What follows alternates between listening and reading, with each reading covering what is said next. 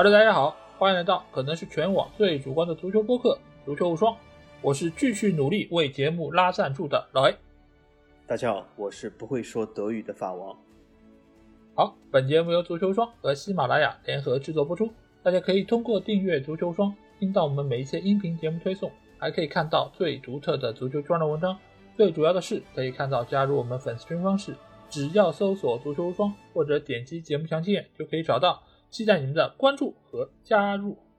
那我们的胸前广告赞助系列啊，终于是来到了第四期啊，这也是来到了一个呃我们平时非常熟悉的一个联赛啊，那就是德甲联赛。那德甲联赛在我们的一个心目中，其实好像它的商业味道并不如其他，比如英超或者西甲那么的浓烈。但是从我们这期节目在之前做功课的一个过程中，我们会发现啊，其实也有非常多。独特的企业参与其中，而且有不少企业规模还非常大，也是我们平时耳熟能详的一些所谓大公司。那这期节目我们照例也是会按照德甲十八支球队胸前广告的一个赞助情况来和大家盘点一下，包括他们的行业，包括他们所在国的一个基本资料。那照例我们会先来说一说德甲联赛它本身的一个赞助情况啊。那在这个赞助拼单上，其实就和之前的，比如说英超啊，还有西甲、意甲，有比较明显的一个区别。就比如说这个中间可能唯一有重合的一个公司，那就是 ESports，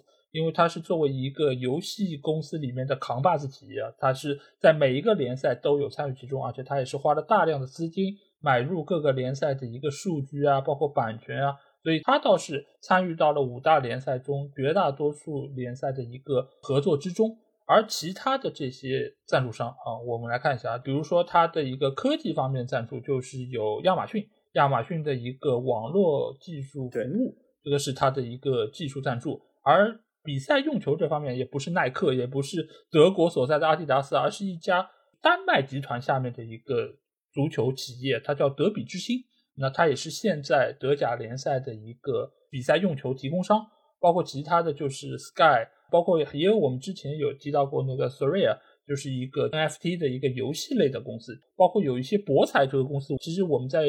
之前就是博彩行业比较盛行的英超联赛，我也没见过这个公司叫 Typical 啊，所以我也不太清楚。但是这些公司你如果是放到现在的整个欧洲足坛来说，其实有很多都是新面孔。那我不知道小吉对于这些赞助公司里面有你所熟悉的一些企业吗？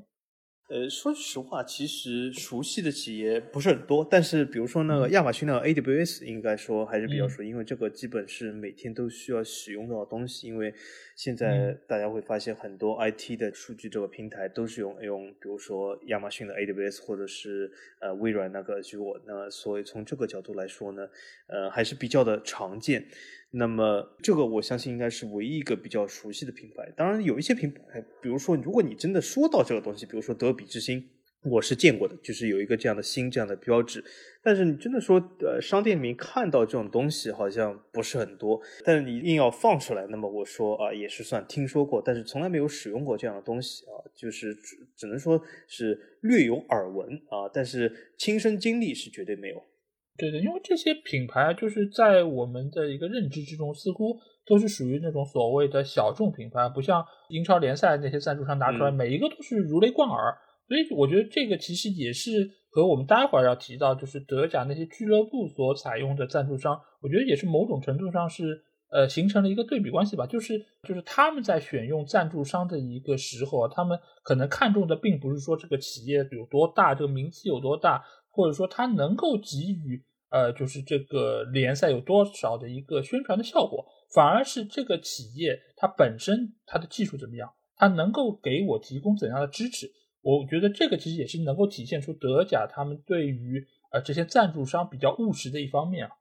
那接下去我们会说到就是德甲联赛这些球衣它的一个整个构成啊，因为在这方面来说，它和其他几个联赛也有一些。比较大的不同点，最大的一个不同点其实就是在于他们的背后，就它的背后其实你会发现是五大联赛里面唯一一个是名字是放在号码下面的，这个我觉得是非常有意思的。这个其实我觉得或许待会儿呃法官能给我解释一下，就是为什么呃名字要放在 号码下面？因为就一般我们啊看比赛过程中，如果名字在号码上面会比较容易被看到，而且也会比较容易就是作为一个展示，对于解说员来说，对于球迷来说，似乎都是更好的一个情况。但是它放在下面，或许也有它的理由。但是我一时好像想不到有什么样的一个原因在中间。我不知道你有什么看法吗？对这个？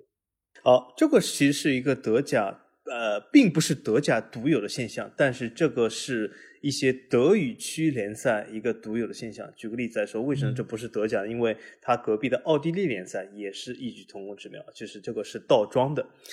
但是具体要说什么原因呢？说实话，我也不知道。但是这个倒装这个里面呢，呃，我们可以大家可以发现，其实这里面倒装里面其实是有两个现象，一个是倒装的时候是它名字在号码下面，但是上面是印一个赞助商的标志。这是在有些联赛会发生，但是我们现在所讲的这个德甲、奥甲来说，他们有一个特殊现象是什么？就是名字的确是在号码下面，但是上面它印的不是赞助商，而是这个球队的名字，而且往往德甲球队名字都比较长，大家会发现。从远处看啊，很像一个球员的名字，因为因为如果 呃，你想你想，如果英超是呃把这个球队名字印在号码上面，你就印个什么切尔西或者是什么非常短，对吗？阿森纳非常短，就看上去不太像。但德甲名字，比如说什么拜仁慕尼黑，对吗？什么 BVB 布鲁西亚、普鲁士、多特蒙德都非常长，而且他在上面会印这个全部的名字，这又是一个特殊现象，只有奥甲、奥超。呃，德甲才有这种东西。当然了，这种东西其实产生了什么效果呢？我是持一个比较负面的态度。那为什么呢？举个例子，就像刚才老 A 说的，如果在印在号码上面，这是最显而易见，我们一下就可以看到这个球员的名字。但是如果它印在了下面，我们会发现很多情况下我们看不到这个球员名字。为什么？有的时候这个球员会把这个球服系在这个裤子里面，有的时候他这个裤子稍微穿的高一点，或者是球服这里有点褶皱。因为系在裤子这里总有一些什么往外皱啊、往外翻啊，你就看不见这个球员名字，甚至不知道他是叫什么。甚至有的时候，我我当时其实上次我们做这个同城德比这个系列嘛，我还看了一下这个奥甲的比赛，搞了半天我这个人的名字都看不到，因为他也是这样倒装的。我 真的我只看到这个球队的名字。但是换句话来说。其实我想问一下德甲这个官方，就是为什么我们要知道这个球队名字？就球队名字不是本来就知道了吗？对吧？就就我我那我我理解对吧？有些球员对吧，要让大家知道对吧？这是叫谁谁谁。有些球员是新球员，有些是老球员，这个面孔不一定认识对吗？那么看一下这个名字。但是球队，我相信往往你在看这场比赛的时候，你知道这是什么球队在踢，因为你你就算打开电视机你不知道，但比如说这个比分牌上，比如说这个显示比分上，总会有一些地方告诉你这是什么球队。我相信，而且就是那种打开电视根本不知道这两个球队是什么球队，一定要看背后这个球队名字才知道。哦，这原来是多特蒙德在踢。我想这种球迷相对来说比较少一点，对吧？当然，我不排除有这种情况。但是为了这么一小个人群做这个，我我我反正是觉得奇怪。这的确是德甲、澳甲是德语区联赛一个独特的现象，但是我也搞不懂为什么会这样。那么我们这个德甲的真爱粉丝啊，完全可以在我们节目下面告诉我们为什么这么干。对，而且你会发现，如果是采用这种方式的话，又会出现像韩肖生老师那样的笑话啊。对，因为大家都会觉得这个。呃，号码的上面就是名字嘛，所以你看，哎，这个是拜仁慕尼黑，哎，下一个又是拜仁慕尼黑，哎，整个球队都叫拜仁慕尼黑啊，最后发现，哎，原来这个地方写的不是名字啊，所以我觉得这个可能也会就是造成了，就是大家看惯了其他联赛的这些球迷，会造成一定程度的，最起码在一开始的几分钟会有点不适应吧，而且你也会为了寻找这个球员的名字，也会呃耗费一定的精力啊，我觉得这个其实也是一个额外的一个负担吧。当然，除了名字在号码下面这一点之外，其实还有一个特点，我觉得要拿来说一说，那就是在呃背后他们的一个后脖梗子这个位置，其实是一个非常不起眼的位置，它其实有一个很小的一些字母啊，包括单词会放在那个位置。哎，比如说拜仁慕尼黑，它在那个位置放是什么？叫 “Mia s Mia”，这个其实是拜仁的一句所谓的精神标语啊，也是巴伐利亚区的一个俚语。意思就是什么？就是我们就是我们，在这个位置，一般来说，球队都会写一些体现他们俱乐部精神的，或者说是他们一些独特特色的一些标语放在这个位置。但是这个我觉得也有一些存在的问题啊，就是你不放大了看，不仔细看，你真的是看不到。而且这种我相信也不是给你在看转播比赛的时候看到的，而是比如说你购买了他们球衣，那你会看到在这个位置有他们一个精神标语。而在这个中间，我其实也是查了几个球队他们放在这个位置的一些话啊，就比如说今年啊，多特蒙德在这个位置，他其实就是放了一句就是反种族歧视的一个标语放在这个位置。当然，在前两年他并不是放这句话，而是放他们那个啊 B B B 这样的一个就三个字母放在这边，其实也是他们队伍的一个缩写。而像其他的几个球队，就比如说勒沃库森，他会放一个就是叫工厂足球俱乐部，一个德语的写法，一个德语的单词放在那里。而莱比锡红牛他会放一句英文，他说是 You can do anything。哦，是他的公司的这个呃宣传。对对。是的，所以其实他就会把自己所谓的俱乐部文化，或者说赞助商的一些企业文化放在这个里面。所以这个其实我觉得也是独具匠心的一个做法吧。而且我觉得作为每一个球队球迷，他也能从自己的这个球衣上面啊找到更多属于这个俱乐部的一个归属感。所以我觉得这是他们很有特色的一个点。但是作为一般的球迷，似乎很难能够注意到这些。当然，作为他们的胸前这一块，其实和英超啊、西甲是没有太大区别，都是正中间是一个胸前的一个赞助的标志，上面的话就是那个服装品牌以及他们的队徽，而在袖管这个位置也有他们的就是衣袖的赞助商，包括另外一边就是他们所在联赛就是所打比赛的那个袖标，所以这一块其实和其他联赛没有太大区别。而从赞助商的情况上来说，有一个比较特别的地方是什么？就是多特蒙德他们的胸前赞助。呃，联赛和杯赛所使用的赞助商是不一样的啊，所以这个其实也是在德甲联赛中属于一个比较少有的一个情况。但是其他大多数的球队都是只有一个单独的赞助商来赞助整个球队。好，那基本上这个就是德甲联赛就是赞助的一个基本情况啊。那接下去我们就会按照其中的一些球队来做讨论。那第一个要说到的肯定就是拜仁慕尼黑啊，但是。第一个话题点其实主角并不是拜仁，而是另外一个球队，因为这个球队啊，它的赞助金额是远高于拜仁。哎，你没有听错，你会想，你肯定会说，像拜仁这样一个德甲的班霸，过去十几年都是屹立在德甲最顶端的一个位置，那为什么它的赞助金额不是最高呢？现在拜仁的赞助金额我看到是一年四千五百万，而这个球队它达到了七千万，和皇马是一个水平线。哎，有哪一个球队他的水准能达到这么高吗？哎，他的名字就叫沃尔夫斯堡，就是狼堡。那我想问一下小金，你觉得为什么狼堡能够拿到这么高的一个赞助金额？或许就是因为狼堡就是比皇马厉害啊啊！但这是开玩笑。呃，这个其实是有一些原因啊，大家而且可以仔细看一下。很多人说到这里肯定会说啊，那是因为呃狼堡呃就是大众集团的，所以大众集团给他最多钱。但是我举出一个反例啊。霍村、霍芬海姆胸前的 SAP 为什么没有这么高金额？大家有没有想过，对吧？而且比如说所谓的另外的拜尔洛库森，对吗？为什么胸前没有这个，对吗？这也是一个呃可以思考点。那么我给大家分析一下为什么这里。首先就是其实呃这里有一个非常明显的原因，就是由于欧足联现在对这个 FFP 和现有这种呃非常。应该说，说句实话，挺脑残的一个制度的规定，就是它限制了股东向球队投入。那么，在限制了股东向球队或者是老板向球队投入的情况下，你仍然要增加球队运营，那怎么办？就是你必须要通过赞助的形式。因此，就是大众集团为了让沃尔夫斯堡能够运营，他因此给沃尔夫斯堡胸前给了一个高于市场的一个非常大的一个广告赞助。那么。把这个资金注入到沃尔夫斯堡里面去，那么通过这个资金，沃尔夫斯堡去运营啊。但是为什么这个东西不存在于其他球队？那是因为有不同的原因。这里不同原因，我首先分析一下。第一个，为什么霍村、霍芬海姆胸前的 SAP 没有这么高金额？这里面巨大的差距就是因为沃尔夫斯堡的拥有者是大众集团，也就是一个厂队，是一个公司的球队，但是。霍芬海姆的拥有者并不是 SAP 这个公司，而是 SAP 里面一个大股东啊，也就是是他大股东老板作为来拥有这个霍村，也就是不是公司拥有，因因此大股东他没必要啊，通过这个公司来注注资他很多，而且也就是说，他只是 SAP 的大股东，并不是说是 SAP 的拥有者，因为因此他没有这个权利使这个 SAP 给他一份巨大的金额去投入这个球队，因为这是他的私人产物。就是大家明白这件事的区别，就是一个是公司所拥有，一个是私人所拥有啊，这是两码事。而且他私人也并不拥有 SAP 整个公司，而只是 SAP 的一个股东啊。但是大众集团是拥有沃尔夫斯堡。那我们在讲拜耳，拜耳的区别在哪里？的确，拜耳公司拥有勒沃库森，它也是一个厂队啊，是德甲中为数不多的这样的厂队。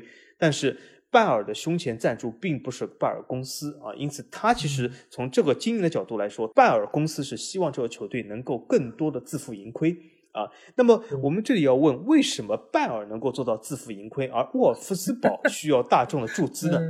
这里面有另外一个原因是什么？由于勒沃库森处在北威州，北威州是德国人口最密集的地方，也是足球人口最多的地方，因此当地的资源相对来说多一点。而沃尔夫斯堡本身就是一个由呃当时的这种某什么集团，这个小胡子集团当时所建立的工厂。啊，所诞生的一个小镇的地方，本身人口就是不占规模的，和北威州是没法比的。因此，如果你单靠当地的足球市场来说，沃尔夫斯堡，比如说在德甲什么踢一个比较有利的竞争位置，其实在德乙、德丙都很难存在啊，就是因为这个大众公司给他这个注资啊，所以说他们其实遇到的情况不同。因此，沃尔夫斯堡在这个注资上是拿到了一个很大注资，是来自于大众，所以说这就是呃他拿到这个七千万赞助的一个主要原因。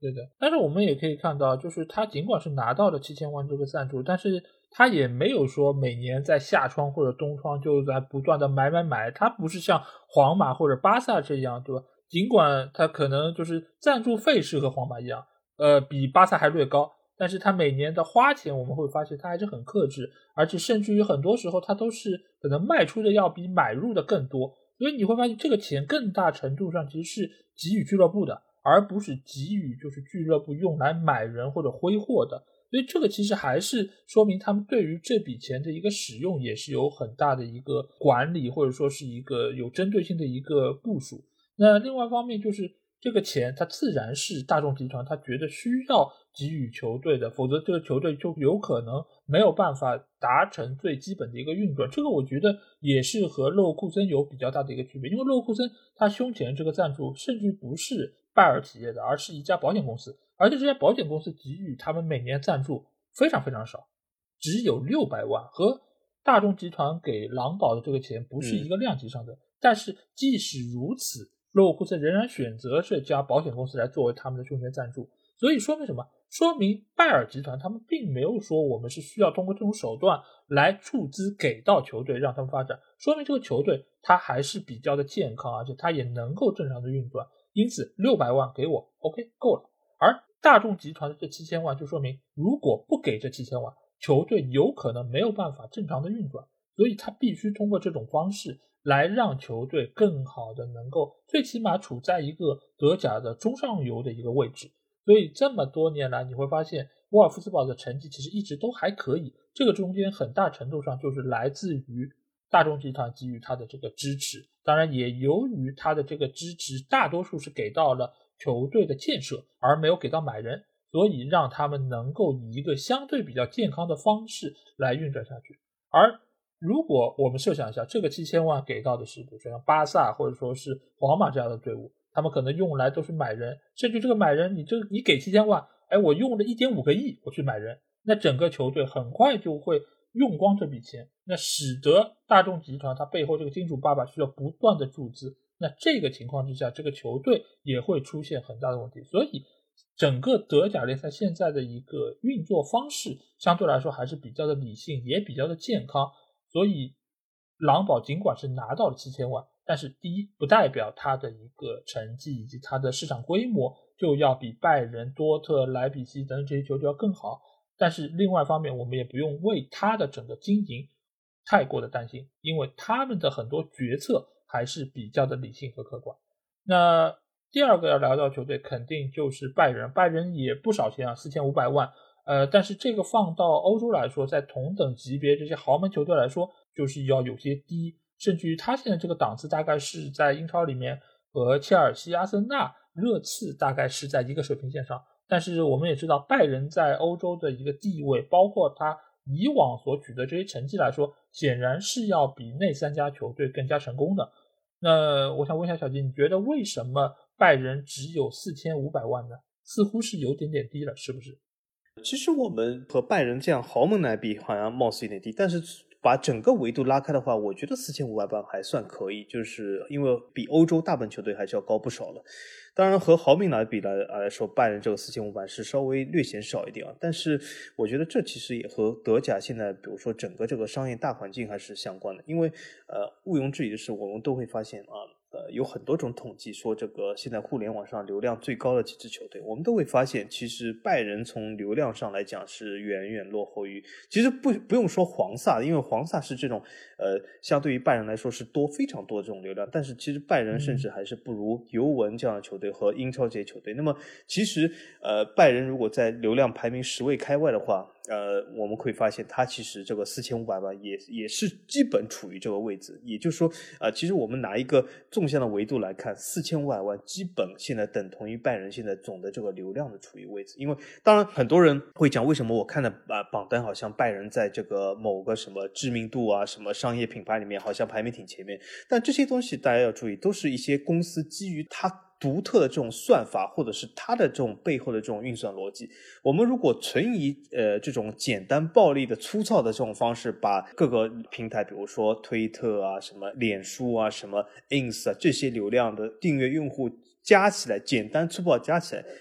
拜仁其实数字是远低于黄萨和这种尤文啊、英超这些球队的，甚至也是低于巴黎的。那么从这个角度来说，我觉得四千五百万基本符合它的这个定位。呃，而且呃，再举个例子来说，拜仁胸前这个德国的这个电信商，我们也可以发现到，有些电信商它是一个全球性企业啊，比如说曼联之前的这个沃达丰，对吗？沃达丰在很多国家都有，对吧？你在很多国家都可以使用沃达丰这个呃公司，但是我们会发现拜仁胸前的。呃，它并不是所有国家都有的，那么它的市场本身就有限，那么它要做的这个广告，或者他认为这个广告价值，肯定也是有一定取向的，对吧？它不是一个全球性的品牌，它就没有必要给到一个全球性的东西啊，呃，或者是一个全球性品牌应有的这个价值。啊，来赞助这个东西，因为我们会发现，我们第一集里面讲的英超很多品牌，它本身就是一个全球性品牌，比如说曼联胸前的这个呃网络平台，比如说一些航空公司，它本身就是全球品牌，因此它需要付出这些钱来针对所有的全球市场。而拜仁胸前的这个，它只是部分区域的品牌，它并不是只有存在在德国，但是它仍然是一个部分区域的品牌，所以它的这个市场本身就有限，它也没有必要出到很多钱。或者是拜仁其实也没有这种全球市场化的这种流量来支撑这个品牌，所以我觉得四千五百万这个定位还是比较合理的。我觉得就是相比于你要在一线豪门的这一条线来说，它是相对处在一个比较低位。当然，这个低位我觉得不仅仅是看拜仁整个球队的一个情况，也是受限于整个德甲联赛的一个规模。因为这个金额你可以想一下，它这个赞助，它其实不仅仅是说欧冠，而且更大多数其实是给到它国内联赛的。所以在这个层面上，如果德甲联赛它的一个收视情况，或者说是它的一个整体的价值评估之下啊，他觉得这个规模效应上面肯定是和英超或者说西甲来说是不可同日而语。呃，西甲尽管他们这个国家的人数不多，但是他们还有很广大的南美市场，包括还有中北美这个市场。所以，从整个联赛的一个发展程度以及受众程度来说，德甲联赛在这方面其实吃了很大一个亏。而作为在这个联赛中的班霸球队，那拜仁慕尼黑的胸前广告赞助也是因此啊受到一定影响。另外一方面，也是我们之前有说到过，就是德甲联赛或者拜仁这个球队，它有一个非常大的一个短板在哪里？就是德语它的一个不够普及。那现在你会德语的人数，其实在整个世界来说，其实是处在一个非常少的一个层级之上，所以也造成了拜仁慕尼黑其实在整个世界的一个影响力，因此也是大打折扣。之前我记得小杰举过一个例子，对吧？就多特蒙德那个什么，呃，幕后的一些花絮的一些内容都是德语的，包括一些什么烧菜的其他的一些东西，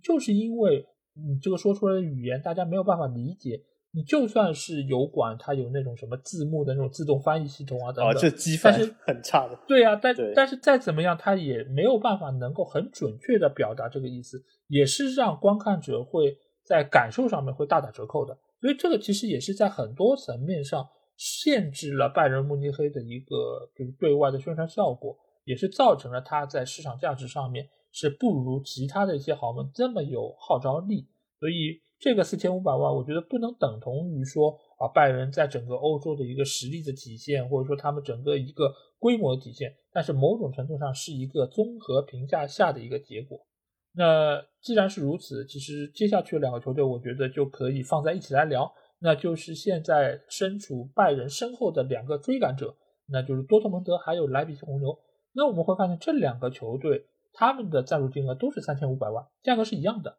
但是从两个球队的一个过往的履历来说，那显然多特要比莱比锡成功太多。因为多特以前也是拿过德甲冠军，而且他们在欧洲赛场也取得了更好的成绩。那小杰，我想问一下，你觉得为什么这两个球队他们能够拿到一样的赞助金额呢？在实力上面，在过往来说有这么大差距的情况下？嗯，我觉得他们拿到一样啊，应该说是两者的殊途同归啊。那为什么叫殊途同归？同归就是他们最终归向了一个赞助金额，但完全是殊途啊。这两个球队其实他们的这个背景是完完全全的两码事，一个是五十加一的典型的这个球队啊，一个啊球迷啊所拥有、所控制，一个球迷所决定一切的一个俱乐部。但是这个俱乐部呢，也是。竭尽所能，应该说多特蒙德是非常努力的啊，尽可能一切力量来扩展自己的商业价值，对吧？但我们可以通过他的一些啊油管频道制作啊，他这他其实这个节目的数量是远超过莱比锡红牛啊，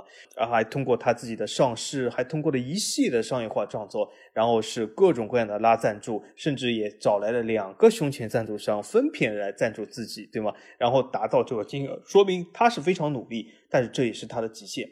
那为什么这是他极限呢？之前老 A 其实也说了一些这个原因，对吧？多特蒙德首先在德国，那毋庸置疑的是个超级大球队啊，仅次于拜仁啊，他的会员人数、他的规模，对吧？这而且他的这个非常大的威斯特法伦球场，当然现在叫什么西格纳什么。一什么什么杜姆，反正也是一个当当地一个公司这样的一个 一个球场，对吧？非常大，非常漂亮啊啊！而且很多战席，就非常的热闹。呃，但是我们也可以发现到，说句实话，多特蒙德在德国以外，或者是在欧洲以外，它的影响力十分有限啊。因为我们可以看到一件非常简单的事啊，我们是在美国啊，在一些南美、拉美、美国或者在澳大利亚这种地方，你都可以看到有人穿着皇马、巴萨球服，但是你有没有见到过穿个多特蒙德球服？比较少，真的比较少啊！在中国，其实这种情况也是非常普遍。所以说，它的这个出周的能力还是非常有限的。因此，它的这个商业赞助，我们可以看到，它的胸前赞助也是本地公司啊。那么，本地公司它本身这个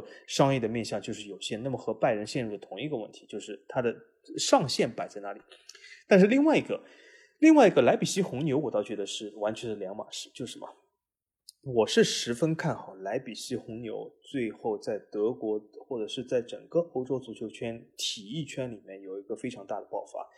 但是为什么呢？就是红牛这个集团，首先它也是德语区的一个非常好的集团，但在在这个德国隔壁奥地利，对吗？但是这个集团它十分的热衷于投资于体育，当然这和它本身生产这个体育功能性饮料这个本身这个主打的产品是有关的。它本身就是非常喜欢这种啊年轻。极限这样各种各样的挑战，这样的力量，所以说它本身在这个东西投入是非常大的。我们也可以发现，其实我相信啊，莱比锡红牛它整个有可能轨迹啊，甚至有可能像 F 一赛场上的红牛车队一样，就是靠进入这个 F 一赛场，然后是越来越发展，最后是形成班霸级的这种概念。也也就是说，我其实是觉得红牛这样的投入，其实是呃对整个红牛集团来说，它有可能只是一个开始，有可能日后红牛会有更大投入。当然了。这里面也有些波折，因为为什么红牛集团我们都知道，他的老板最近呃过世了啊。这里为他默哀一秒钟啊。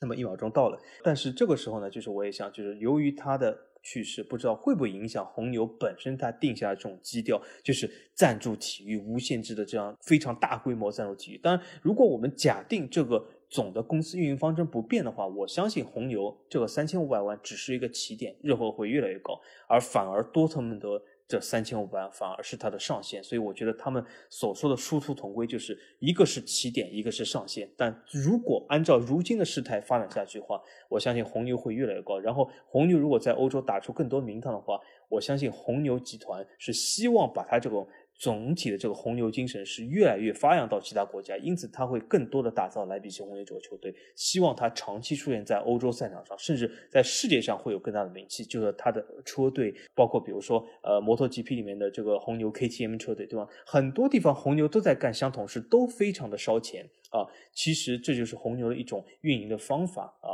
而且它背后还有一个非常庞大的这种集团和整个青训体系，整个这个呃足球的俱乐部的网络，就像曼城这样的呃所谓的这个什么城市集团一样在支撑它。那么它的三千五百万，我觉得真的只是一个起点啊。所以这两个球队啊，我觉得是啊一正一负啊，但是今后啊，或许是殊途同归以后，只是走了一个交集，然后会越越差越开。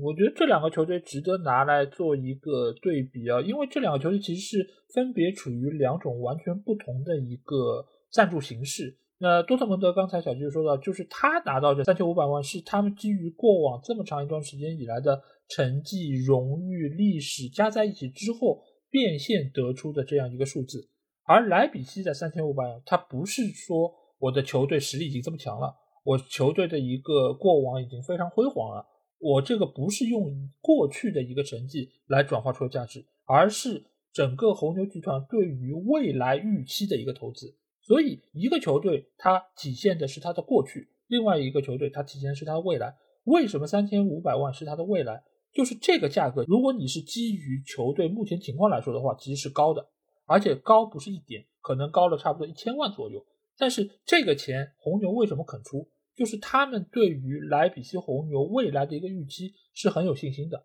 而且他们也是寄希望于这样一个球队作为他们整个所所谓红牛系球队里面的头牌，他需要给予他一定的地位，需要给予他更多的支持，需要让他能够在足球这个领域更扩大他红牛的一个影响力。而现在来说，三千五百万可能只是一个开始，而且我们也可以发现，红牛集团它在过往这么多的。项目中的一个布局，你会发现他们的一个定位也是非常清楚的，就是他所涉及的这些项目，呃，赛车也好，或者极限运动也好，其实就是以速度、以激情、以年轻作为他们的主要卖点，所以这个其实也非常契合他们功能饮料本身的一个特性，再加上这些其实都和运动是息息相关的，这也能够更大程度上吸引到年轻的粉丝来加入。所以，足球这个运动如果有更多类似于像红牛集团这样的一个布局，或者他们的这种投入方式的话，我觉得真的是未来可期，真的也是可以让更多的年轻人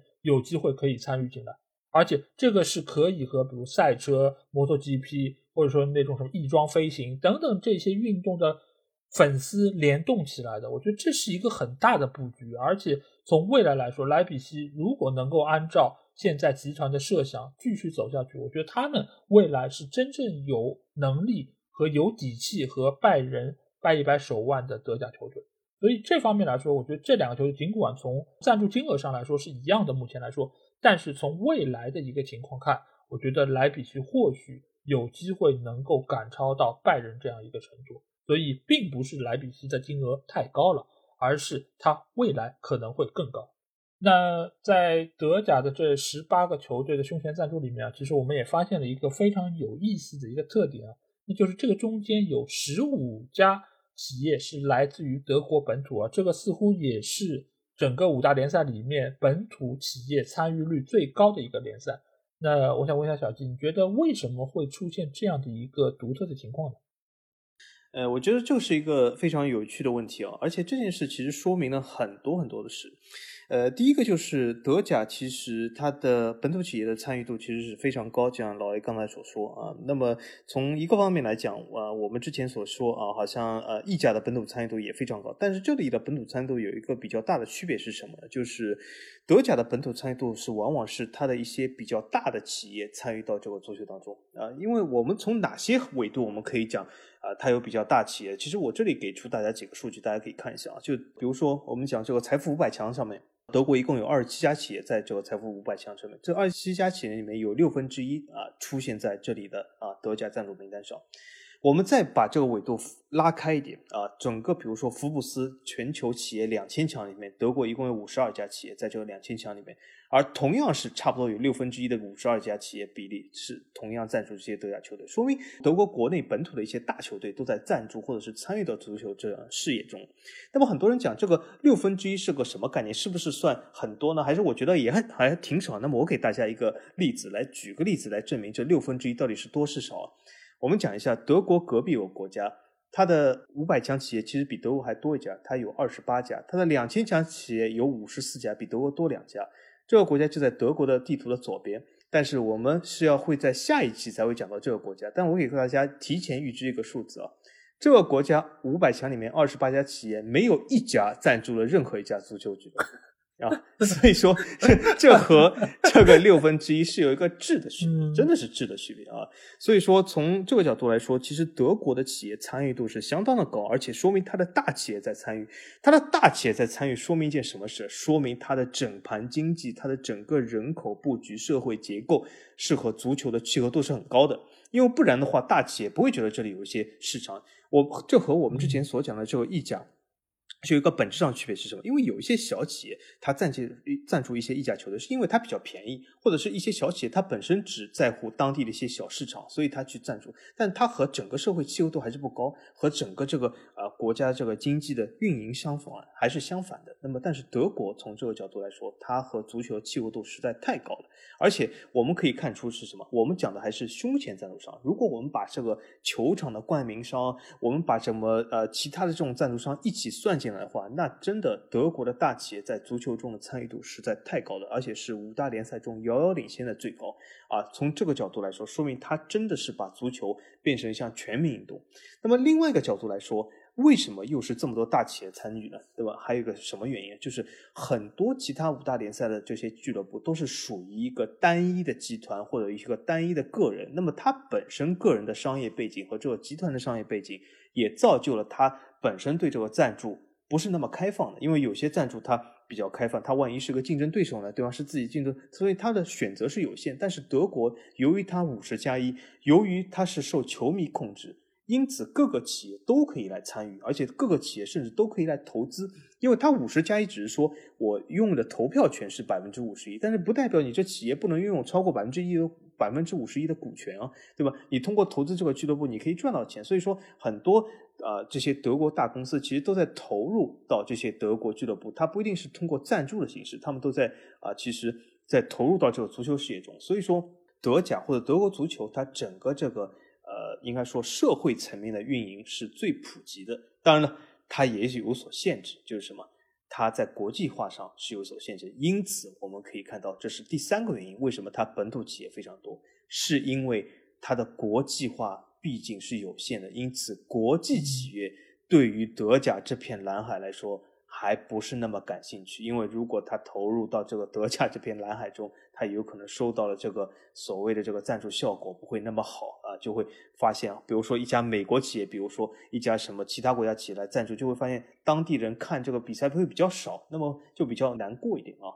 对的，其实我们也可以看到这个里面唯三的这三家就是非德国的企业。他们能够参与到这个赞助之中，也是说明他们在本土，也就是德国，他们本身已经有自己的办事处，他们也有自己的一个产品的展示的窗口，所以他们才愿意能够在德甲联赛中有更多的曝光。但是作为其他的这些企业来说，他们其实是更大程度上本身就是在本土的，他们就是想要做好本土的这一块生意啊。而且再加上德甲联赛，我们知道它有一个非常独特的一个规则，那就是五十加一。而且它也是一个真真正正的会员制，所以你如果是一个会员制的俱乐部，其实它也是和本土的这个企业的联系会更加紧密。它其实某种程度上就是一个更加社区的俱乐部，所以纳用这些本土的企业，某种程度上也是非常符合他们现在的一个呃治理的方式。而且也能够让这些企业的一个赞助效果最大化，因为本身你就会出现在当地人各方各面的生活之中，那他们使用你的意愿也会非常的高，那这其实就是一个非常良性和正向的一个合作方式。另外一方面，其实也是刚才小齐说到，就是你过多的采用了本土的企业，那其实对于外来企业来说，它其实就是一个比较大的一个，你也可以说是壁垒，你也可以说是一个排斥。所以外资在这方面，它其实是比较没有意愿想要能参与其中，尽管它可以占用更多的股份，它可以从这里赚钱。但是如果是从一个纯粹的胸前广告的这么一个作用来说，它更大程度上其实是一个展示，是一个品牌，是一个对外宣传的这么一个窗口。而如果我在你这个本土根本都没有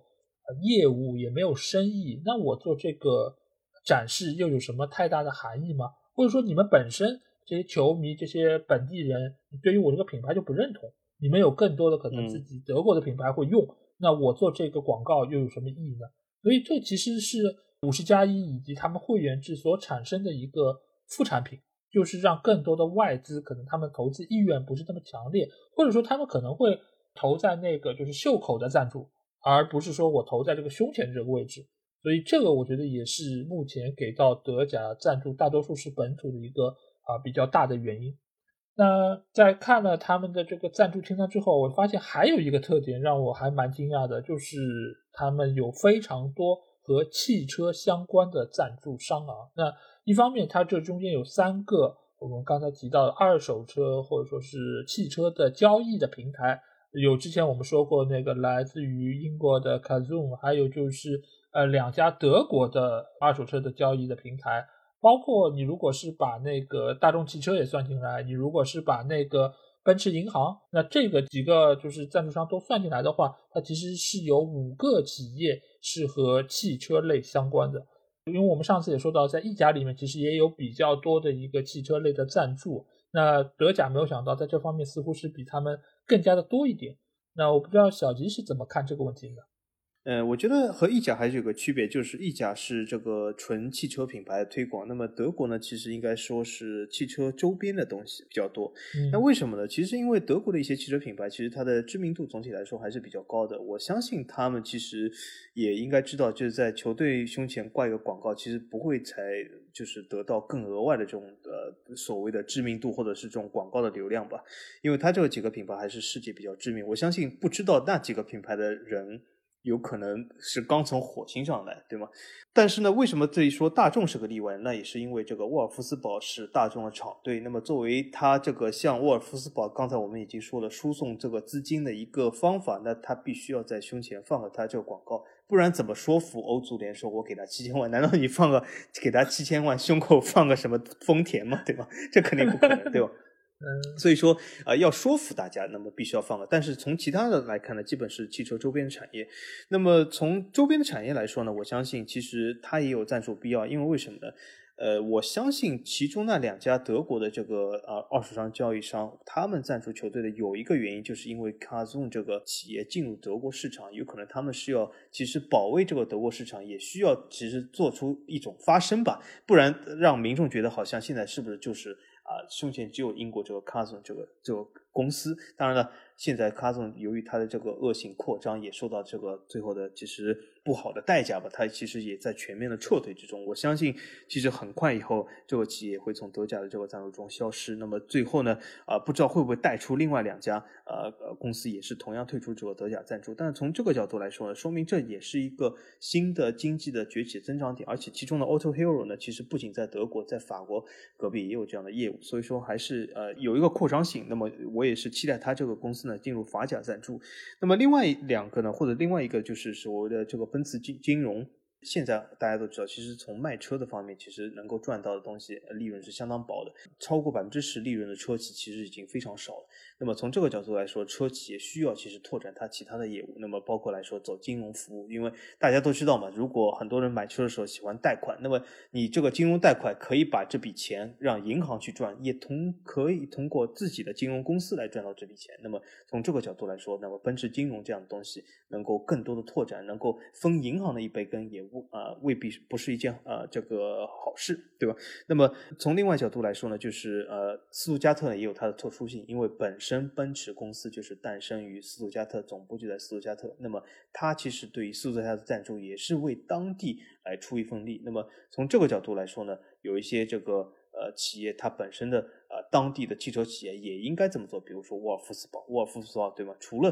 啊是赞助这个呃大众赞助这个球队来说是他的厂队以外，还是因为大众集团是沃尔夫斯堡这个城市最大的这个所谓的雇主，因为大部分当地大部分人都是为大众集团工作。包括是为大众集团的周边产业工作啊，所以说这个集团其实就是这个城市，因此他也应该站出来，作为一个这样的当地的足球或者社区的象征啊。那么奔驰作为这个斯图加特其实一个啊最大企业之一，也应该其实为这个斯图加特作为一个五十加一的俱乐部，也是为这个呃整个社区做出自己的一份力啊。所以我觉得这个和它的同样来说和之前所说的社社会契合度还是有很大原因的。对的，因为其实德国也是和我们上期说到意大利是一样的，就是它其实在国内这个汽车行业是一个非常重要的行业，而且也有非常多知名的汽车品牌是在这两个国家。但是为什么意大利上次我们说的时候好像并没有那么多的这种二手车的交易的网站呢？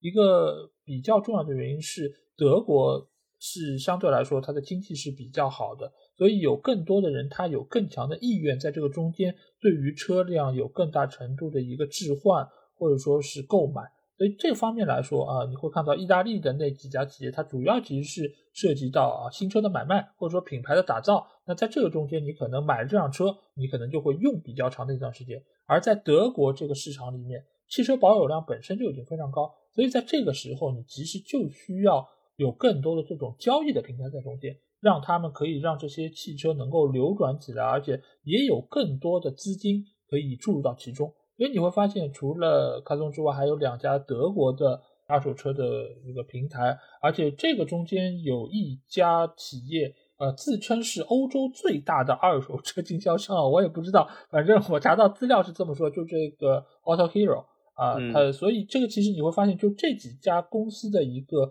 规模和体量，其实都是非常大的。呃，也是能够最大程度保证消费者的一个需求，而且对于这样的一个就是项目来说，就是汽车和足球是一直以来都是联系非常紧密的，因为本身这两个东西其实都是以速度啊，都是以激情啊，就是这种文化上的一个绑定，其实还是比较的牢固，所以在这个中间有更多的啊，就是和汽车相关的东西能够参与进来，我觉得本身也是嗯顺理成章。而至于斯图加特的这个银行，因为它本身也是从奔驰公司它下面本身的它一个财务部门所独立出来的。因为最早我们知道，就是你如果买车什么的，你可能是需要有贷款，或者说是你需要资金上面的一些支持。所以久而久之，啊，梅赛德斯奔驰它其实就是成立了这么样的一个业务，让它能够独立成为一个银行。它也是从德国政府那里拿到了这个许可证，所以这个时候它也是成立了这一家。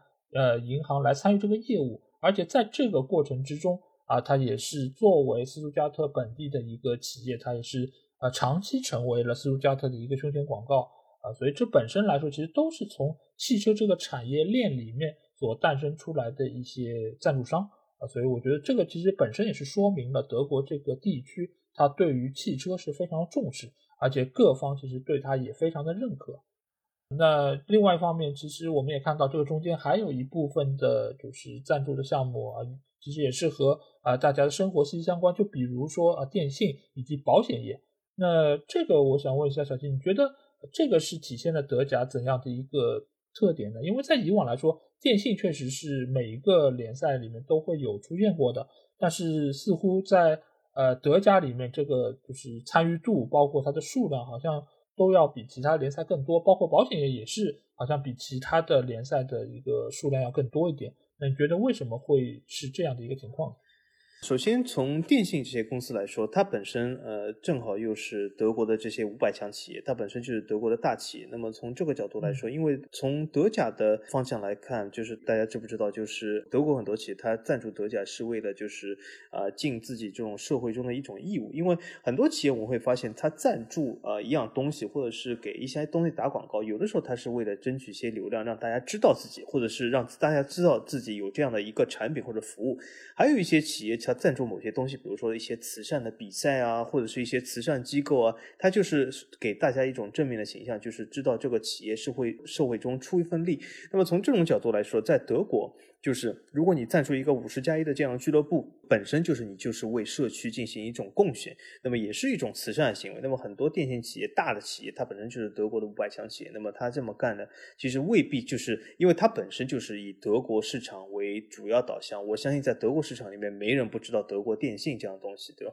但是它主要的目的就是让很多德国的这种所谓的消费用户知道啊，德国电信不只是啊在赚你们的钱，而且我们是会反馈于这个社会。我觉得这本身就是对自己品牌的一种推广和种正面的这种啊推动力。那么对于另外一些保险集团，当然这些保险集团我对德国保险不是很熟悉啊，这保险集团我也没有听说过，他们主要是什么业务我也不太清楚，究竟是什么样的保险，人寿啊还是什么这种什么医疗保险啊？老 A 你是怎么看这些保险集团的？对，因为我觉得就是不管是电信也好，还是保险也好，其实都是和当地居民是息息相关的。这个其实也是和。我们刚才说到的，就是球迷啊和社区啊，还有和俱乐部这几者的关系，其实是呃强绑定的。那电信它其实在这个中间，其实就能够参与到每个人的就是生活之中。而保险业其实，在西方国家，其实每个人都需要买保险，而且在这个中间也是能够对于所有人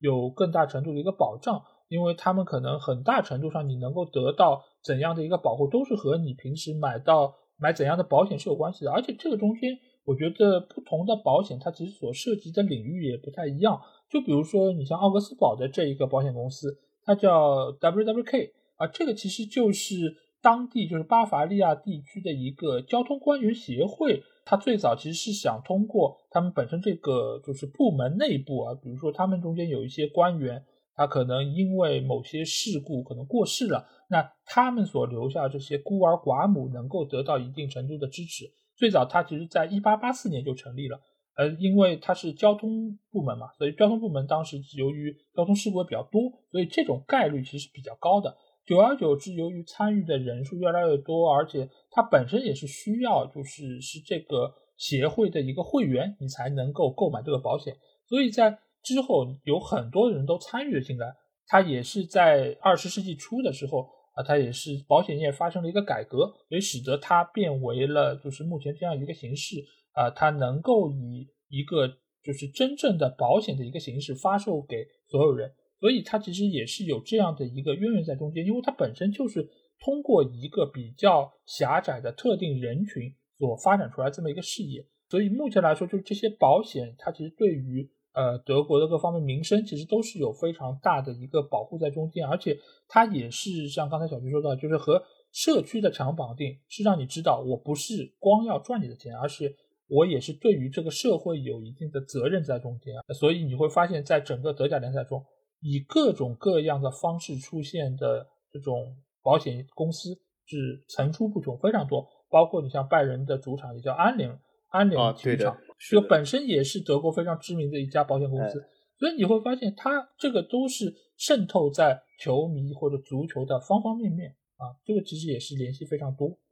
好，那接下去我们再来讨论一下，就是在这么多的赞助商之中啊，我不知道你还有哪一个企业或者哪一个行业想要拿出来跟我们单独聊一聊的吗？嗯，我想聊一个吧，这个而且是在这个榜单上比较特殊的。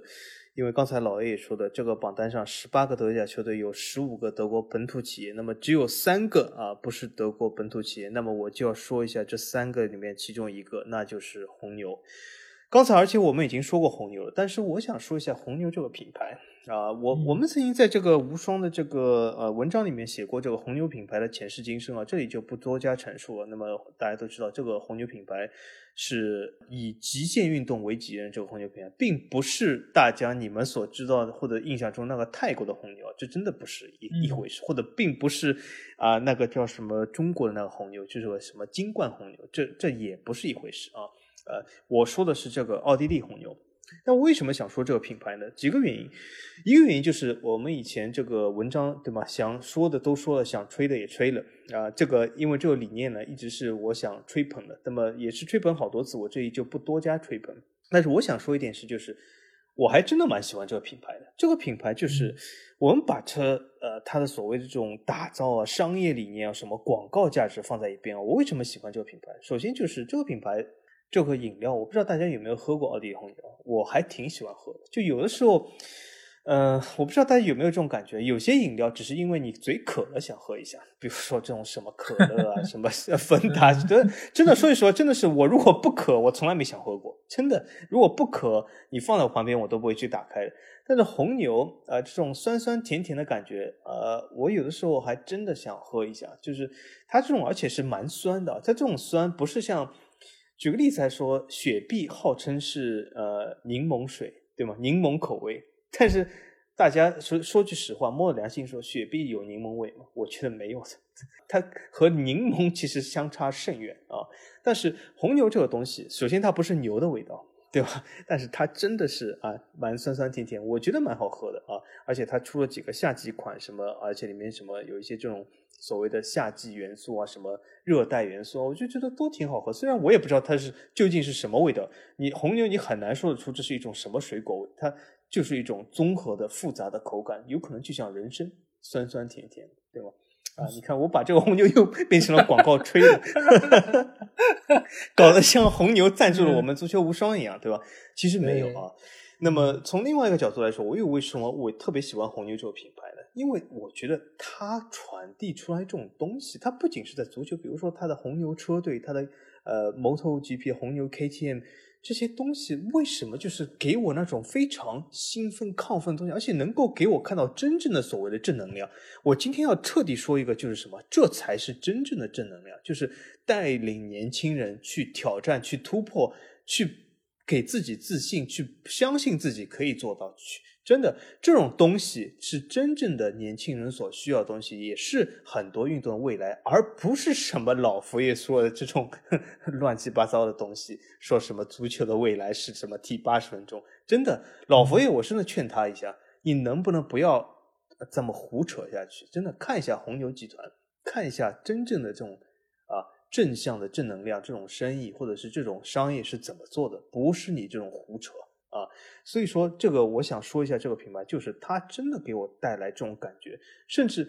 说句实话，我在 F 一里面我支持的不是红牛车队，但是红牛给了我一种非常好的感觉啊，给了我一种根本不是他粉丝的一个非常好的感觉。再说句实话啊，这个摩托 GP 里面虽然我挺喜欢 KTM，但是。KTM 这个形象和红牛实在太像了，甚至让我有的时候怀疑到这两个是不是一个企业一个老板。虽然他们根本不是一回事，但是这两个企业对这个现状的挑战，对这种不断突破极限的这种追求，真的让我非常的喜欢啊！所以说，我今天也是想了很久，借这个节目，真的是啊，抒发一下我对红牛这个集团一向以来的这个喜爱感。对的，因为。尽管我也不是红牛车队的粉丝啊，而且甚至于很大程度上，我所喜欢的车手啊或者车队是红牛，对 对，是他对手。但是我觉得整个红牛集团，它在品牌打造以及它所参与到这么多的体育赛事之中的一个布局，我在刚才其实也说到，就是它是具有统一性的，而且它的针对性，它的整个。呃，风格的打造，我觉得都是非常良性的、非常正面的。无论是对于呃极限运动也好，还是对于足球也好，我觉得它所带给粉丝的、所带给大家这个认知啊，我觉得都是非常的阳光、积极、正面。就如同它的这个饮料给大家所传达这个信息是一样。尽管到目前为止，我从来没有喝过红牛。啊，这个倒是跟法王是完全不一样。对我不管是那个所谓金色的，还是它这个蓝白的，还是各种各样口味的，我从来没有喝过。因为对于这种功能饮料，我一直是觉得可能或许会有一点点呃，就是额外的一些附加的东西在里面。我一直对它不是那么的呃信赖，或者说这个中间，尤其是它这个什么牛磺酸嘛，呃，牛磺酸这个东西，因为我本身我也不太清楚。它会给我的身体带来怎样的一些副作用？所以，呃，我一直都没有去尝试过。我觉得副作用有可能就是你喝了以后会不停的吹这个品牌，就可能就是我喝了产生副作用。所以大家你要三思啊，不然你会成为红牛吹啊。对，你看我连喝都没喝过，都已经有点吹的感觉在里面。啊啊，对。但是我觉得，就这个品牌，它它的所做这些事情，我觉得都是非常的准确。而且它所传达出来的信息，我觉得也是能够为更大多数，尤其是喜爱这些运动的朋友所接受吧。所以我觉得从这方面来说，它是非常成功的一家公司，而且它对于这些领域的赞助，我觉得已经非常深入人心。因为有过去有一很多年前了，在那个时候，因为我也是参与过一个极限运动的活动，而在这个现场其实是有很多就是红牛的这些赞助的标板啊，或者说是一些。呃，就是它一些独特的一些设置在中间，当时其实就已经给我留下了很深的印象。因为其实当初我接触到极限运动的时候，呃，国内其实还就参与的人很少，而且呃，转播方面其实给到的这些资源也非常有限。所以在那个当刻，就是因为有红牛这样的企业能够扶持呃极限运动，才能够让更多的人能够参与到这个中间。所以在现在你会发现。比如说，我上周末我出去的时候，我还可以在很多比较开阔的地方能看到有人玩滑板，呃，有很多人玩那个就是轮滑，包括也有不少人玩那个就是小轮车。这个其实都是在这么多年来这些极限运动的宣传之下，大家才能够更多了解到。而且现在你会发现，滑板这个东西现在已经变得不那么小众，非常主流。你跑到哪里到户外，你。但凡是一个地方比较平整，都能够看到有人拿着滑板，而这个滑板的类型是不一样的，有大的也有小的，而且也有些人会在一些比如说有坡道的地方练一些那些动作啊什么。所以我觉得在这方面，呃，你不说呃红牛是起到了一个非常重要的作用，最起码它也是很大程度上支持到了这个运动，包括还有过去我记得什么在哪里天门山吧，是不是就是有翼装飞行的这种比赛以及一些表演赛。当时其实大家也是知道这个东西非常的危险，而且它本身也是不借助任何的这种外力，完全是依靠自己那个斗篷来兜住风，来掌控这个方向。所以这个其实都是给大家传达出一种很勇敢的，呃，这么一个很有激情的这么一个信息。所以我觉得这个企业确实是非常的了不起。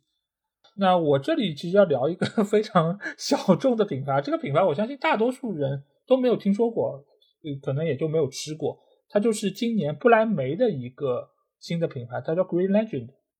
没有吃过。对，它其实是什么？这个公司呢，它是德国最大的一家就是家庭饲养商啊，所以它其实就是呃有点像那个以前什么美国的孟山都啊这种样子，就是养家禽的。但是呢，它这次赞助不来梅的这个品牌就是 Green Legend，它却是一个没有肉的一个餐食。所以我当时在他们官网看到他们这个图片的时候，我在想，不莱梅的这些球员整天如果都是吃这种餐食的话，他们还可以 好好踢球吗？他们还有力气能够 有很好的一个发挥吗？呃，但是我我从这个上面其实想到什么呢？因为我们在前两期节目中是有提到了一家就是啤酒公司，它其实是做出了那个零度的那个饮料，无酒精，对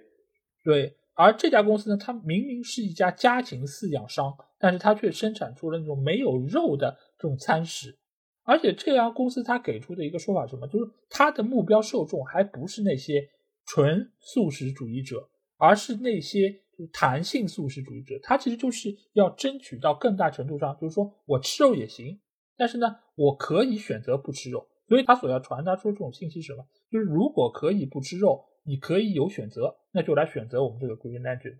这个就和之前的那家啤酒公司，我觉得呃有异曲同工的地方吧。就是你之前是做酒精的，你之前是做肉的，你现在你更多的是把这个精力要投入到不含酒精的、不含肉的，这其实也是一方面争取到更大程度消费者的一个选择，另外一方面其实也是能够让他们原本的这个所谓的原罪吧，就是你酒精，你对于人来说。大家广泛的认知是，它其实对人体是某种程度上有伤害的。那我就生产一些没有酒精的饮料供大家来使用。而这个肉食，尤其是现代的家庭加工业，我们也知道，很大程度上它这个饲养是不科学的，甚至有很大程度上它是不人道的。那在这个中间，它生产出这些不含肉的这个餐食，我觉得一方面是扩大了它的影响力，另外一方面也是让更多的对本身它这个。家庭有排斥的人也多了一个选择，也能够更容易接受它这个品牌，而且又是参与到足球这个运动中，所以我觉得这个就是宣传也好，或者说它整个这个打击的点，我觉得是非常准确的。所以我觉得在这里是有必要和大家来分享一下这个品牌。那德甲的这十八个品牌，哎，我们又要来到了我们过往的使用环节啊。那我不知道这十八个品牌里面，小吉有没有使用过哪一些商品呢？嗯，这个使用环节啊，我们我觉得就有点像这个股市一样啊，就是有点起起伏伏。我们记记得就是曾几何时，我们讲英超西甲的时候，我是选来选去就有一个，然后这个使用环节呢，到上一期意甲的时候，基本跌到谷底，成了零个。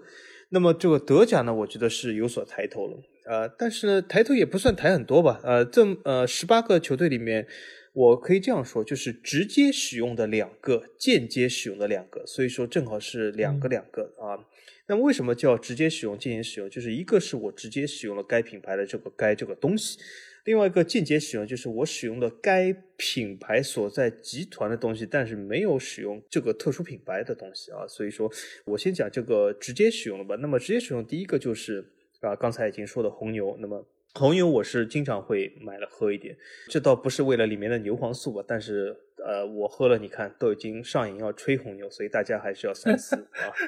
那么 从另外角度来说呢，其实我这里还忘记吹一点是啊，就是我再补充一点。那么老 A 既然让我说到品牌，我一说到品牌，一想到喝红牛，我又要忍不住吹它了，就什么？你看红牛这些球队和一些老干部球队有什么很大区别？就是他就算是球员的补充、球员的培养，他的球员补充都是以年轻球员为主啊。他两个球队莱比锡也好，萨尔茨堡也好，都是平均年龄极小的啊，但他仍然可以打出不错成绩，对吧？一定要去搞这些啊年纪大的球员吗？未必。你看这次莱比锡不是就赢了皇马了吗？对吗？所以说，呃，他这个本身这个。球队的引援也是符合了本身这个品牌年轻、年轻再年轻这个策略啊。那么说完这个红牛，那么红牛肯定是自己喝过。但是说回来啊，我我倒觉得里面呃所说这种好像它当然给人一种印象，好像是功能性饮料吃了好像会兴奋一点，或者是呃激情一点，或者是什么力量更强一点。但我倒没觉得，我觉得我我说句实话，喝完以后和没有喝没有什么感觉，就并没有觉得我特别有力量啊，或者是什么我站起来的。没有没没有这样感觉啊，但是有可能是我本人而已啊。那么另外一个品牌也是基本日常都会使用的，因为主要我觉得你工作过千人以上企业，呃，只要你这个企业是有 ERP 或者是 FMS 系统的，你是不可能逃避过 SAP 啊。那么我在多个工作地方都用过 SAP 这个呃工具，或者是这个系统，或者是这个这款软件，呃，而且是。重度使用，因为只要你有一些预算管理，会有一些这种东西，你都会遇到 SAP 啊。那么 SAP 呢，也给了我非常应该说不好的这个感受吧，因为这个系统说句实话，我不知道你们怎么感觉。我觉得 SAP 这个用户的逻辑，这个真的是不好。用一句比较互联网的话，就是比较反人类。我觉得它的这个整体的逻辑真的是，我不知道它为什么要这样设计啊，把一个很简单的或者是一个通常的逻辑设置成非常的复杂，或者是。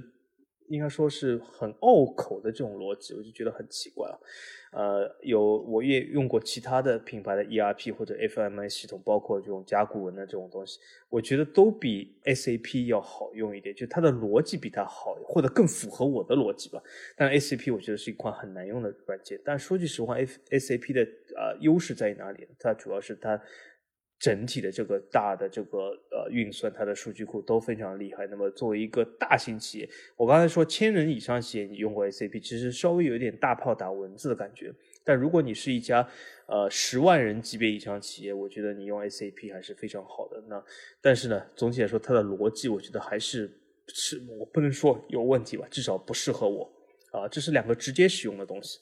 那么两个间接使用的东西呢？一个就是这个刚才说到这个斯图加特赞助商这个奔驰银行。那么奔驰银行，首先我从来没有用过奔驰银行，因为我不喜欢这样贷款。但我奔驰集团下的车子我是呃使用过买过。那么所以说这是一种间接使用。那么另外一个就是这个大众啊，我虽然没有买过大众本品牌这个母牌的车。但是呢，我间接使用过它这个，呃，我购买过它这个集团下其他品牌的一些车啊，我是买过。另外一个呢，呃，如果说呃大众集团我真的开过，我我倒开过，虽然我有买过，因为为什么呢？因为呃，我人生中第一次开这个车。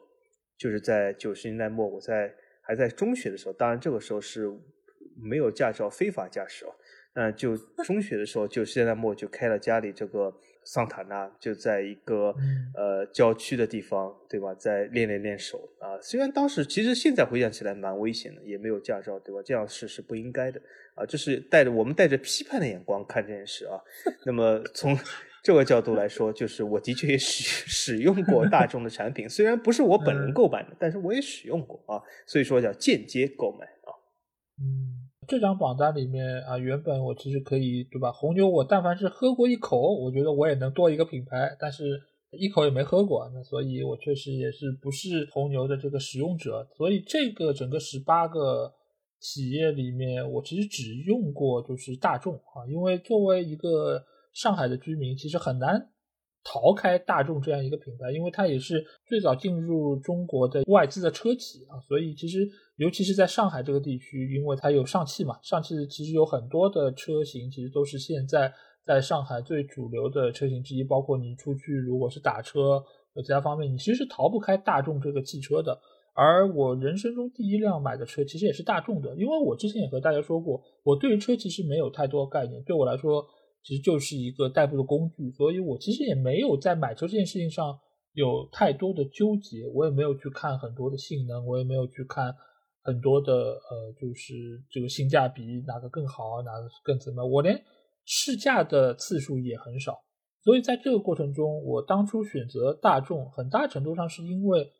在买得起的车里面，它的性能还不错，而且我是听到过这个牌子的，而我不会去买一些我可能就比较小众的，或者说是维修点都很少的这些车型啊，所以我当时就是很随大溜的就买了一辆大众的车，而且当时我买的是 SUV 嘛。因为也是为了家里人能够有更多的就是空间，可以啊坐的比较舒服一点，而且后备箱也比较大。使用的感受上来说，我只能说没什么感受。反正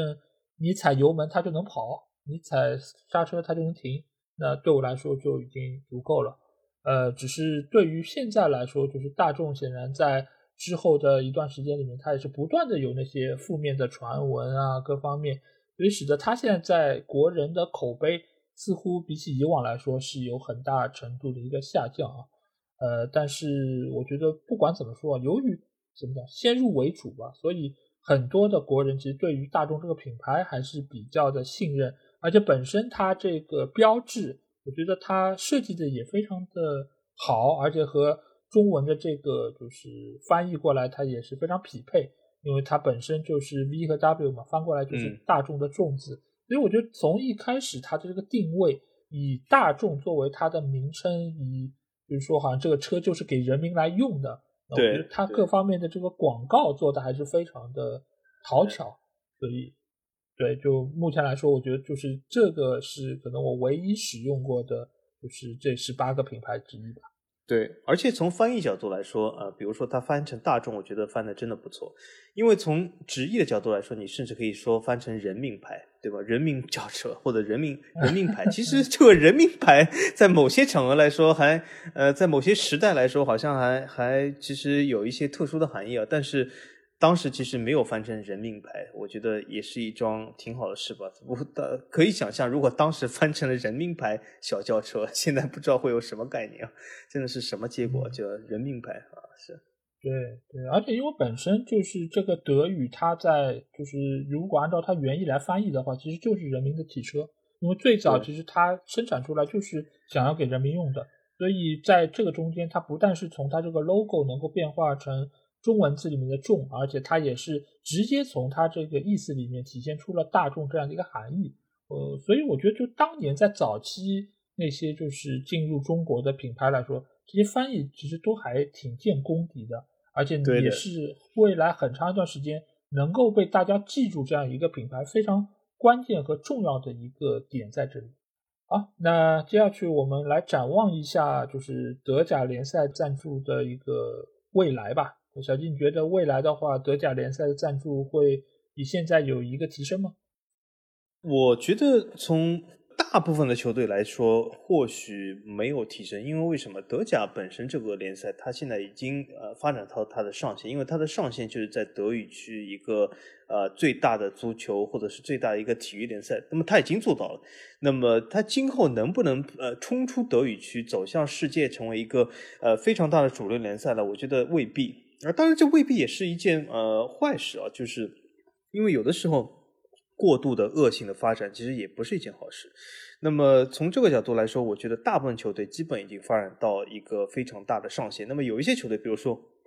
我们之前讲的红牛什么，它当然还有非常广阔的前景，呃，但是靠单一一个球队或者单一一个赞助商要带起整个德甲，我觉得还是比较困难的。因为现在德甲这个联赛，我不得不说它发展算是很健康的，但是它的这个健康是在如今的规模之下。但是德甲现在问遇到的问题，的确是在规模上，它应该说是遇到了一个瓶颈。举个例子来说，我们以这个大陆地区来说，去年开始。德甲在这个大陆地区是免费开始播放它的版权，对吧？免费也就是后来导致的各个平台不是都号称自己是德甲转播商嘛？因为这是不要钱的，对吧？呃，不拿白不拿，对吗？包括我们的这种绿色啊、什么红色各种各样 APP，对吧？都说我们是德甲转播商，对吧？好像很高大上的样子。但是这是毕竟是一个不要钱的买卖。但是其实这件事已经呃发生了一年了。那么我们。正好从现在这个角度，我们回望过去过去一年，当时我记得，呃，德甲在免费版权的时候，很多人会说，就是这是德甲崛起的标志，因为为什么？它免费就是看的人无数，那么今后就是可以啊挑战什么英超啊、什么西甲这种直流。但是，一年过去了，我们回望一下，大家可以现在告诉我们，德甲有没有超过英超或者西甲？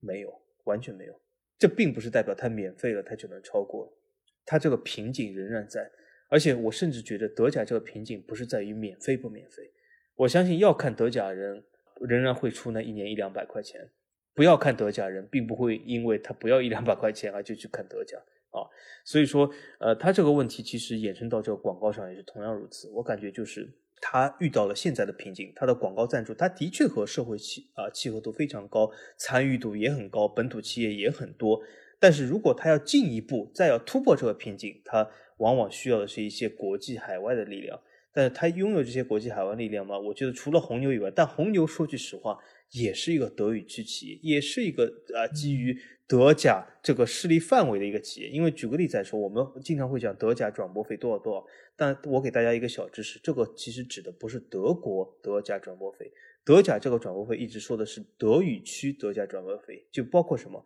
包括了德国、奥地利、列士敦士敦这些地方。加起来的德语区啊，包括瑞士德语区这个德语区转播费，因因此它本身红牛就在这个德语区范围之内，严格意义上来说，甚至也不是一家国际企业。因此，其实说句实话，德甲在国际企业上应该说是十八个球队里面，其实只有两个啊，其实它的比例更低一点。但是这个角度来说，我们就可以非常明显的发现，就是它在现体量之下，其实发展的非常好。就是在乎于他要不要继续发展。当然，有的时候，呃，很多人都会觉得啊，我我不发展，停滞等同于这个退步。那么从这个角度来说，我觉得，呃，德甲其实遇到了一个挺大的瓶颈啊，而且我觉得它不是那么轻易的就能突破这个瓶颈。或许再过二十年，它还是突破不了这个瓶颈啊。因此，我觉得，呃，从广告或者是说赞助的角度来说。我相信，就是德甲现在基本已经拿了满分，拿了他能拿的所有的满分。但是今后他能不能突破这个满分，我不太看好。我觉得在未来，德甲想要发展，或者说能够有一个爆炸式的发展，我觉得可能性几乎为零。我对此不抱任何的期望。唯一的可能变数就是在红牛这个球队身上，但是这一个球队，我不觉得能够改变整个德甲联赛的一个体量。而且你就算是比如说拜仁拿到了欧冠冠军，或者说甚至于三连冠、五连冠，就算是十连冠，我都不觉得德甲能够有什么爆发式的增长。我也不觉得拜仁的胸前广告能够有什么爆发式的增长，达到像什么皇马啊，或者说是巴黎这样的程度，我觉得做不到的。所以目前来看，德甲已经是做了他们能做的所有。为什么这么讲？因为一方面，德国它本身的经济体量是在那儿的，它其实一直来说，他的做事效率以及他们的呃冷静思考这么一个管理方式，都能够让他们在执行方面，我觉得是非常的高效。但是另外一方面，他们没有办法再上一层楼，最主要的原因还是在于他们范围已经框死在这里。德语区就是这么一亩三分地，你在现在的一个过程之中，你也不像以往可能有什么殖民地，有其他的一些海外市场。对于德语区来说，它就是这点，你的历史造就了就是这点，所以你没有办法能够让更多的人接纳你，因为现在德甲其实已经在全球化这方面做了很大的努力，比如说有很多的赛后的采访，他们都是用英语回答的，嗯，有一些就是他们在海外的一些就是活动，包括拜仁他们在微博上面或者在其他方面，他们都在做出自己的努力，包括在。中国其实有很多家德甲俱乐部都是有自己办事处的，他们都是想要能够在海外更多的挖掘这些球迷的群体，但是不得不说，他们所要面对的竞争是非常激烈的，而且英超的体量放在这里，英语的强势放在这里，而西甲又拥有两个这么多年的老干部球队，你拜仁再厉害，你也没有办法抗衡那两个老干部，而且他们在冠军的数量上。对于很多球迷其实还挺唬人的，很多球迷真的很认这个东西，所以你能够在这方面说我一下子就可以赚取到这么多球迷吗？我觉得是不能的。而且你像拜仁这种球队，对吧？很容易就被冠以这种什么一家独大呀，甚至于会觉得好像是你的存在限制了德甲的发展。但其实没有拜仁在，德甲或许就和隔壁的奥地利联赛差的不太多，对吧？就跟萨尔斯堡红牛一家独大差不太多，所以就目前的情况上来说，其实德国已经做到他们能做的绝大多数事情。他们接下去能够再扩张一点市场啊，或者说是其他方面，我觉得能够起到的作用有限。而且他们目前来说，短期内我也不觉得他们能够放弃所谓的五十加一。所以这样的一些制度综合之下，也就造就了他目前只能是本土企业赞助为主。只能是以这些企业作为他们的所有的收入来源，以及他们的市场体量已经被框死，所以未来我不认为德甲能够在现有的基础上有更大程度的一个提升啊。